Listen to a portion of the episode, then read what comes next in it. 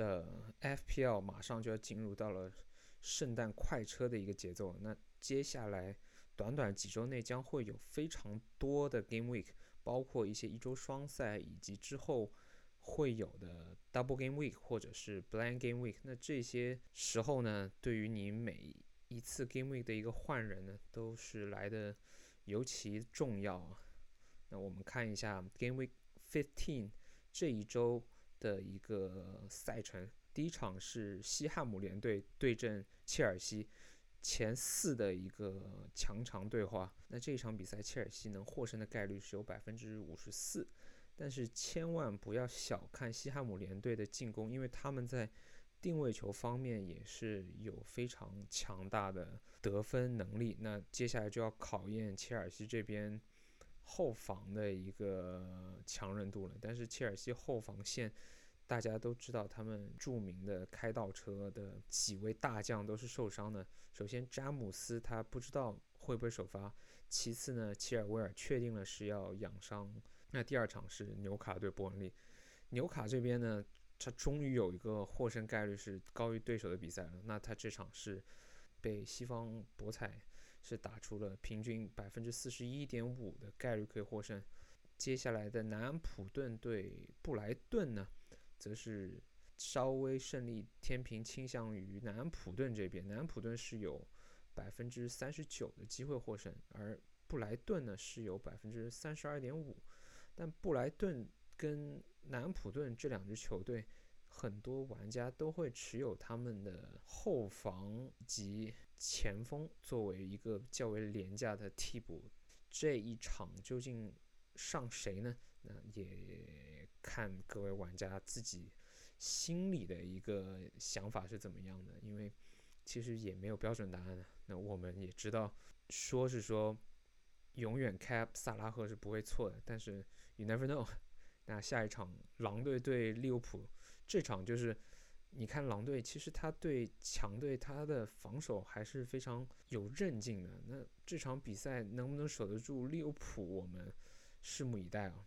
那曼城接下来会对阵沃特福德，沃特福德在对阵曼联以及切尔西两场比赛，他都是有进球的。他们的前锋丹尼斯也是相当的势头强劲啊。究竟对曼城的后防线会造成多大的影响呢？我们也是不太清楚。但曼城这边，尤其是接近圣诞快车阶段，那我们的刮秃轮盘会不会从这一轮开始就转起来呢？那我们也是不太知道，但是也不是很想去面对。就对于持有曼城的玩家而言，大家都不是很想面对这个。刮秃轮盘以及图赫轮盘，但事实摆在眼前，它即将发生。那能变成什么样呢？我们只能去看，然后去推测。那之后是有利兹联对布伦特福德，这两队利兹联的获胜概率是有百分之四十六点五。那学霸班福德，哎，这他真的是养伤养了很久了，我怕他再养下去，真的要把利兹联给养的降级了。之后有曼联对水晶宫，曼联新帅朗尼克上任的第一场啊，那他终于拿到了劳工证。这场比赛将会在现场执教，对上维埃拉执教的水晶宫队。那水晶宫我们也看到，他过去对几支豪门球队，其实他一点也不示弱。他们的本特克、萨哈以及加拉格尔，其实。都是踢得非常顺畅啊！那这场比赛，曼联虽说是有百分之六十一的胜率，那我们还是要看新帅怎么去和这堆曼联球员融合。因为你让曼联从踢所帅的那种战术变成踢高压逼抢，一两场比赛要变出来，其实不是很现实。曼联这边该持有哪些球员？还是得先看一下新帅的排兵布阵是怎么样的。那热刺对诺维奇呢？理论上应该是凯恩和孙兴民都能刷起来的一个 的鱼腩部队。就是如果凯恩对诺维奇都进不了球的话，FPL 玩家也不知道该说什么，就无言以对。阿斯顿维拉对莱斯特城啊，同样也是新帅上任，杰拉德执教的维拉队。我比较看好他们的前锋沃特金斯，在杰拉德的这个体系下，应该是会有不错的发挥的。那这场维拉的胜率是稍稍高于莱斯特城，是有百分之三十八点五，相对于莱斯特城的三十四点五是高了四个百分比。最后一场，埃弗顿主场迎战阿森纳队，阿森纳这场胜率是有百分之四十二点五。那阿森纳这边小将萨卡以及埃斯罗表现也是非常强劲哦，还有一个还有奥丁格，其实奥丁格发挥也非常好。那我们看这一轮零封的概率，曼城零封沃特福德是有百分之五十二，高居榜首。你看沃特福德要零封曼城。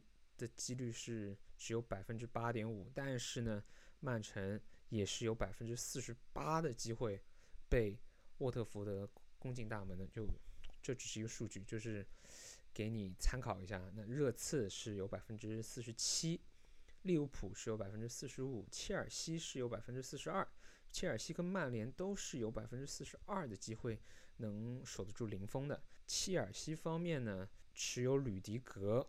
看似是一个较为稳的一个防止图赫轮盘的一个保守打法，就吕迪格不可能像两轮之前那样子给你一个进球，就是场场发挥这样的事情。毕竟他不是坎塞洛，但是呢，他能首发踢球的概率是相当高的，相对于其他边后卫而言。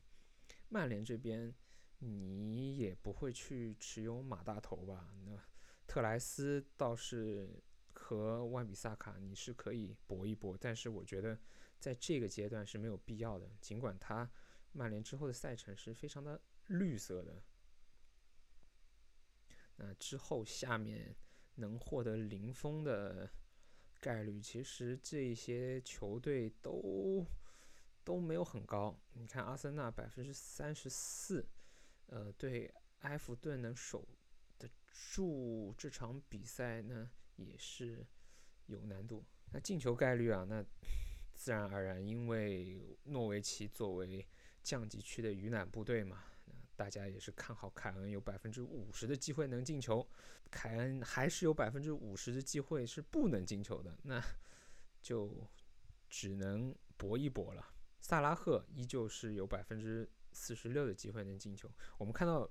C 罗啊，C 罗标了黄色，因为 C 罗在做庆祝动作秀的时候，他好像是膝盖受伤了，那他有可能会缺席这场比赛。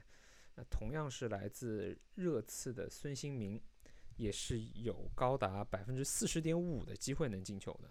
那持有孙兴民在接下来的几轮比赛也是一个较好的选项。那我们看后面福登啊，若塔，若塔还是蛮不错，若塔是。铁主力，福登不一定要看刮秃的一个 PUA 的程度到了哪里。那未来几轮的赛程，简单看一下第十六轮到第十九轮的一个情况，你会看到接下来的比赛，曼联是开启了绿色通道啊。这两到三场比赛会是教练朗尼克的一个调整期。那究竟他的阵容和排兵布阵是一个怎么样的情况呢？我们还是不是很清楚的。但相信 C 罗会比其他球员更加像桑乔、拉什福德这些球员都是会有一个机会，但他。会出现在哪个位置呢？我们我建议大家还是观察完水晶宫这场比赛之后，再去做出一个 transfer。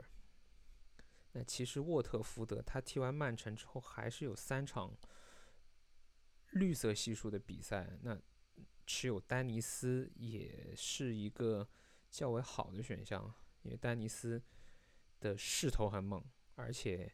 在 FPL 这个游戏里面，我个人觉得势头跟状态是完全大于赛程的。那持有丹尼斯也是较为利好。你看布莱顿接下来虽说没有很绿哦，但是也是还行的比赛啊。那持有桑切斯作为门神也不赖。哦，还有莱斯特城，你看莱斯特城对纽卡、热刺以及埃弗顿，热刺和埃弗顿他们的防守其实这个赛季大家有目共睹，也没有很好。那最近助攻很猛的麦迪逊，相信也有机会能刷到一个好的数据。那这一轮的一个前瞻我们就讲到这里，祝大家这一轮的比赛好运啊！接下来运气是大家最需要的一样东西，所以祝大家好运是发自内心的一个祝福。